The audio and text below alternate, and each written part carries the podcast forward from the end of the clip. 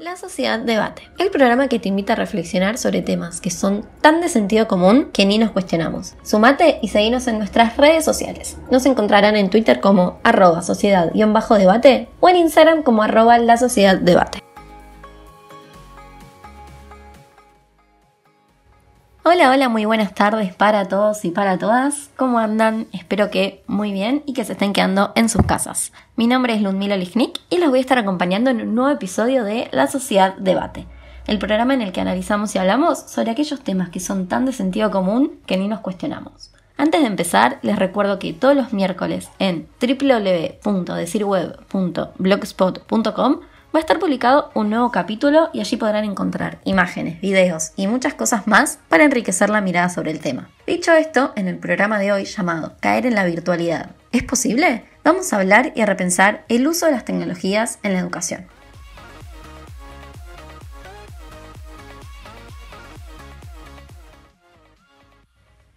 Si las nuevas tecnologías venían siendo presentadas como una opción interesante para potenciar la enseñanza y se animaba a docentes e instituciones a incluirlas en sus clases presenciales o ofrecer espacios virtuales que posibilitaran el acceso de grupos sociales históricamente relegados, la virtualización forzada de la enseñanza a la que nos enfrentó la pandemia mundial enfatiza las ventajas y las desventajas que ya existían con respecto a los medios tecnológicos. No cabe duda de que hay un trasfondo democratizador cuando personas que viven en localidades muy alejadas logran cursar un posgrado por medios virtuales, por ejemplo. Tampoco existen antecedentes en la historia de una biblioteca tan inmensa y disponible como la que tiene Internet. Las formas de leer y de escribir, en la escuela y en la vida, claro está, se modificaron y me animaría a decir que se ampliaron considerablemente. La ayuda que las nuevas tecnologías en general y que las computadoras y celulares conectados a Internet en particular proporcionan a las distintas formas de registro, ya sea de alumnos para guardar clases, para socializar las mismas, que son necesarias en la enseñanza, al seguimiento de los cursos, a las herramientas de estudio, a las formas de producción colaborativa, es sencillamente descomunal. Hasta aquí todo es ventaja. Pero veamos qué sucede con la otra cara de la misma moneda. La virtualización es una extensión del aula presencial con el objetivo de mejorar la enseñanza por medio de recursos virtuales. Abarca una comunicación más fluida entre docentes y estudiantes, actividades de apoyo al aprendizaje y nuevas formas de distribución de contenidos. Esto en un contexto de normalidad. Ahora bien, se le agrega el adjetivo de forzosa porque todo esto se tuvo que hacer de golpe debido al aislamiento social preventivo y obligatorio. Como ustedes bien saben, todos nuestros programas están marcados por una problemática o parten de una pregunta y hoy no va a ser la excepción. Por eso los y las invito a preguntarse qué beneficios y qué ayudas aporta el uso de las nuevas tecnologías en esta instancia educativa en particular, con todo lo que ya sabemos en el medio de una pandemia mundial. Y a su vez también cómo el conocimiento generado retoma y enriquece las prácticas sociales de los estudiantes en este momento y a futuro. Las respuestas a estos interrogantes deberán ser las que pongan en contexto el repensar la tecnología en educación como un servicio o como el único lugar donde se dan las enseñanzas y aprendizajes. Digo, las miradas más atentas y críticas a esto vienen reconociendo también una serie de cuestiones bastante problemáticas ligadas al uso de las TICs en la educación. Los términos en los que suele hablarse positivamente de estos medios por lo general se acompañan de afirmaciones que las sobrevaloran y sobrevalúan y que pintan a las tecnologías como la salvación dentro de un mundo donde las desigualdades, no solo tecnológicas, claro está, son enormes y están a la orden del día. Se dice entonces que vivimos en una época de cambios vertiginosos e inevitables, ¿no?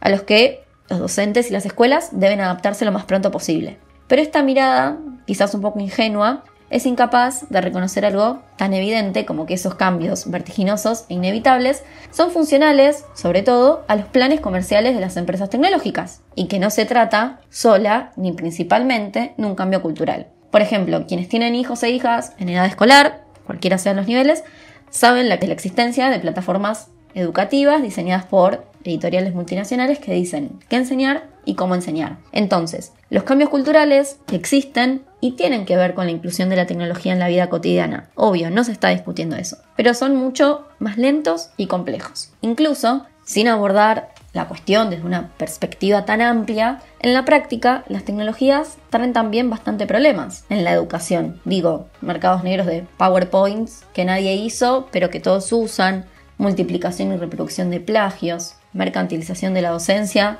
donde se venden cursos, programas y hasta quizás actividades, se desdibujan las jornadas laborales, todo ya está dicho y no se propone una reflexión, un repensar sobre lo que se hizo, sobre lo que se hace. Hay pocos espacios de intercambio y encima todo esto se somete a las reglas de los espacios cibernéticos. En fin, la lista es larga y hace rato que es una lista conocida por quienes miran a las tecnologías fuera de ese lugar positivo. En este escenario, las tecnologías obviamente se convierten en un medio privilegiado para dar continuidad a las actividades de enseñanza y de educación de las escuelas. Pero no hay que olvidar que son precisamente eso, un medio. Los beneficios de las tecnologías van a depender del criterio de quienes las usan. Y en este punto aparece la figura inexcluyente de un docente, artesano y arquitecto de sus clases. Es decir, un docente cuyo único objetivo sea que su alumno o alumna alcance ese aprendizaje que se propone enseñarle. Para aquellos que estén interesados e interesadas, les recomiendo el libro El profesor artesano, escrito por el profesor Jorge Larrosa, docente de Filosofía de la Educación de la Universidad de Barcelona. Este libro parte de un curso dedicado al oficio de profesor, justamente visto desde el punto de vista de la artesanía.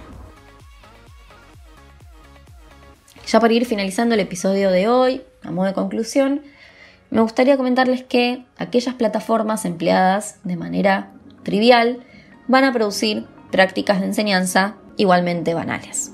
Herramientas sencillas en manos creativas y comprometidas van a generar prácticas potentes y bellos encuentros.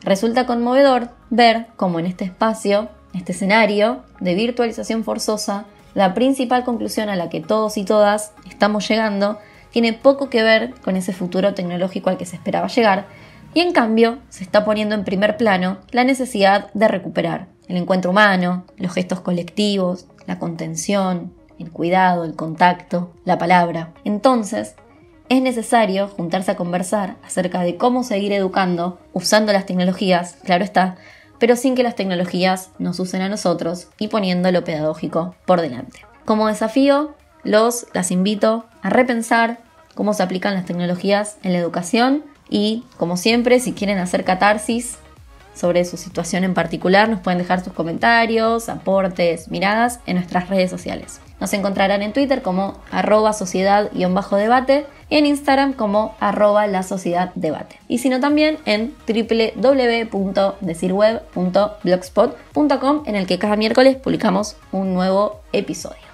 Ahora sí, muchísimas gracias a todos y a todas por escucharme y por acompañarme en el podcast de hoy. Hasta el próximo miércoles. Si no estás al día y quieres escuchar los episodios anteriores a este programa, entra www.anchor.fm barra La Sociedad Debate y vas a encontrar todos los capítulos anteriores. Recuerda además que nos encontramos cada miércoles en www.decirweb.blogspot.com.